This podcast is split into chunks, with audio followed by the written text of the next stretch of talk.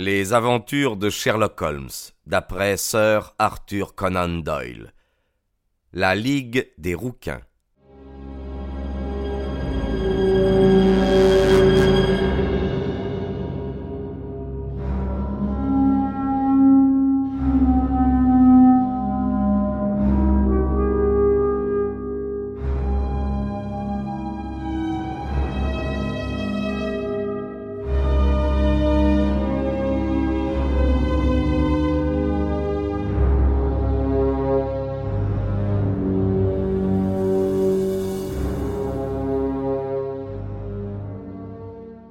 Jour de l'automne dernier, je m'étais rendu chez mon ami Sherlock Holmes. Je l'avais trouvé en conversation sérieuse avec un gentleman d'un certain âge, de forte corpulence, rubicon, et pourvu d'une chevelure d'un rouge flamboyant.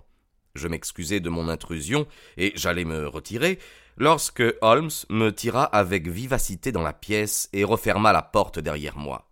Vous ne pouviez pas choisir un moment plus propice pour venir me voir, mon cher Watson, dit-il avec une grande cordialité. Je craignais de vous déranger en affaires. Oui, je suis en affaires, très en affaires. Alors je vous attendrai à côté. Pas du tout. Ce gentleman, euh, monsieur Wilson, a été mon associé, et il m'a aidé à résoudre beaucoup de problèmes. Sans aucun doute, il me sera d'une incontestable utilité pour celui que vous me soumettez. Le gentleman corpulent se souleva de son fauteuil et me gratifia d'un bref salut.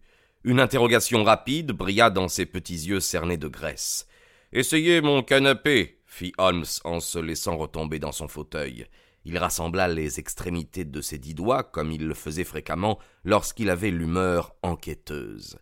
Je sais, mon cher Watson, que vous partagez la passion que je porte à ce qui est bizarre, et nous entraîne au-delà des conventions ou de la routine quotidienne.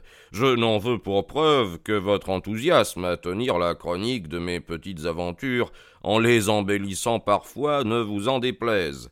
Les affaires où vous avez été mêlé m'ont beaucoup intéressé, c'est vrai. Vous rappelez-vous ce que je remarquai l'autre jour? C'était juste avant de nous plonger dans le très simple problème de mademoiselle Marie Sutherland.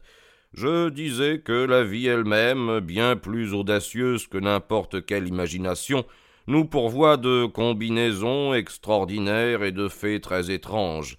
Il faut toujours revenir à la vie. Proposition que je me suis permis de contester. Vous l'avez discuté, docteur, mais vous devrez néanmoins vous ranger à mon point de vue. Sinon j'entasserai les preuves sous votre nez jusqu'à ce que votre raison vacille et que vous vous rendiez à mes arguments. Cela dit, monsieur Jabez Wilson, ici présent, a été assez bon pour passer chez moi. Il a commencé un récit qui promet d'être l'un des plus sensationnels que j'ai entendus ces derniers temps.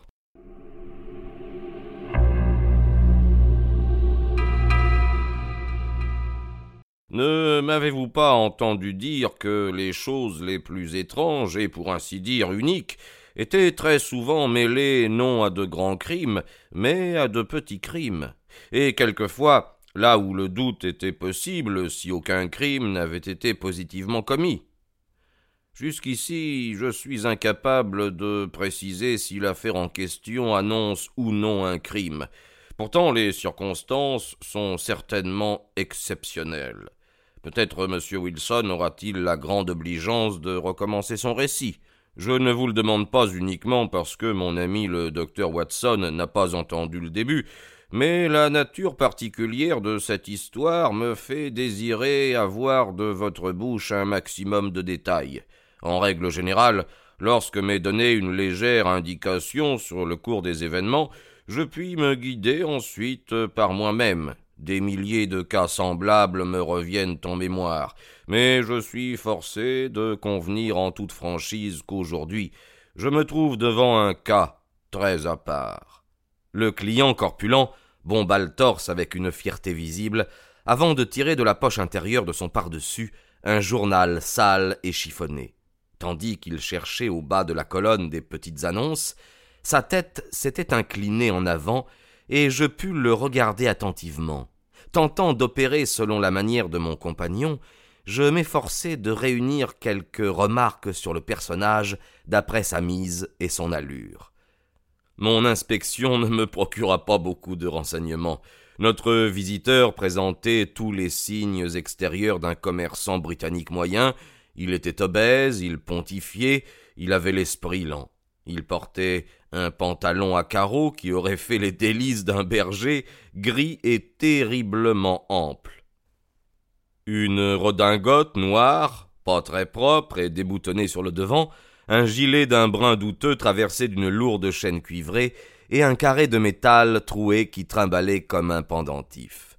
De plus, un haut de forme effiloché et un manteau jadis marron présentement pourvu d'un col de velours, gisait sur une chaise.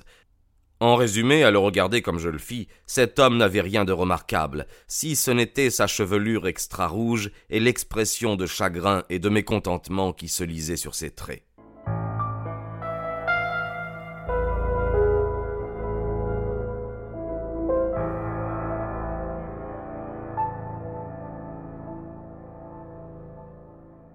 L'œil vif de Sherlock Holmes me surprit dans mon inspection, et il secoua la tête en souriant lorsqu'il remarqua mon regard chargé de questions.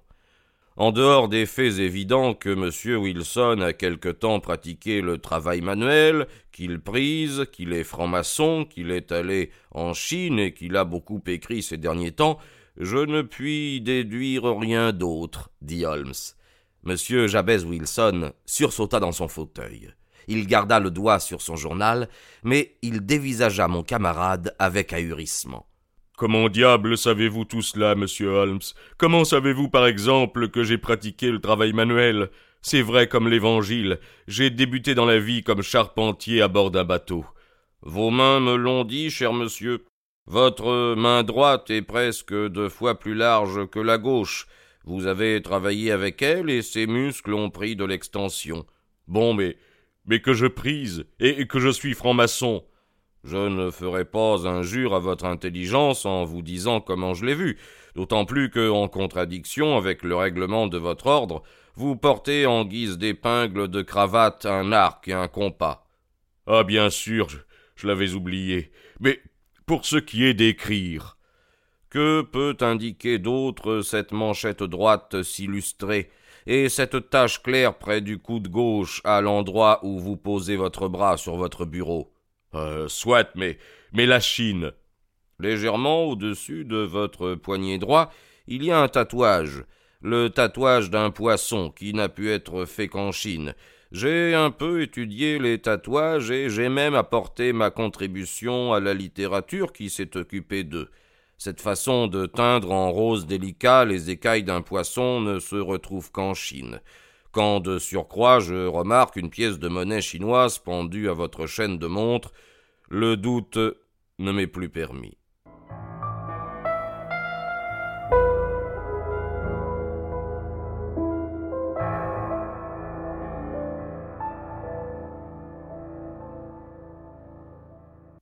Monsieur Jabez Wilson eut un rire gras.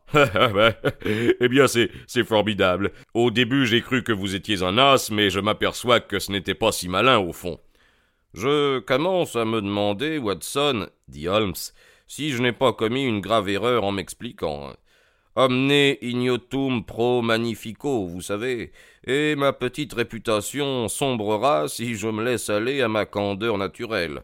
Vous ne pouvez pas trouver l'annonce, monsieur Wilson? Si, euh, je l'ai à présent, répondit-il avec son gros doigt rougeau posé au milieu de la colonne. La voici, c'est. c'est l'origine de tout. Lisez-la vous-même, monsieur. Je pris le journal et je lus. À la Ligue des rouquins. En considération du legs de feu Ezekiah Hopkins de Lebanon Penn, USA, une nouvelle vacance est ouverte qui permettrait à un membre de la Ligue de gagner un salaire de quatre livres par semaine pour un emploi purement nominal.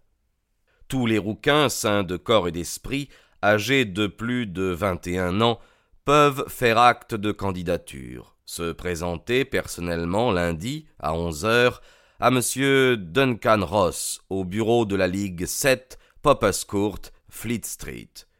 Qu'est-ce que ceci peut bien signifier articulai-je après avoir relu cette annonce extraordinaire?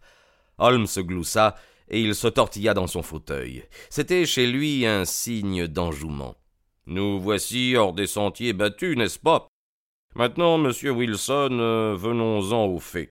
Racontez-nous tout, sur vous-même, sur votre famille et sur les conséquences qu'entraîna cette annonce sur votre existence. Docteur, notez d'abord le nom du journal et la date. Morning Chronicle du 11 août 1890. Il y a donc deux mois de cela. Parfait. À vous, monsieur Wilson.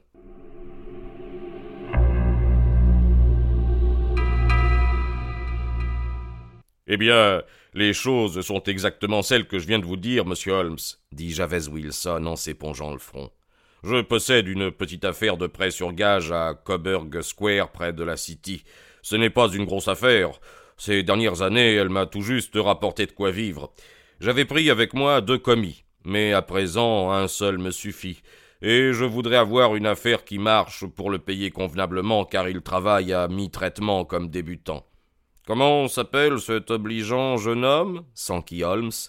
Vincent Spaulding, et il n'est plus tellement jeune. Difficile de préciser son âge. Je ne pourrais pas souhaiter un meilleur collaborateur, monsieur Holmes, et je sais très bien qu'il est capable de faire mieux et de gagner le double de ce que je lui donne. Mais après tout, s'il s'en contente, pourquoi lui mettrais-je d'autres idées dans la tête?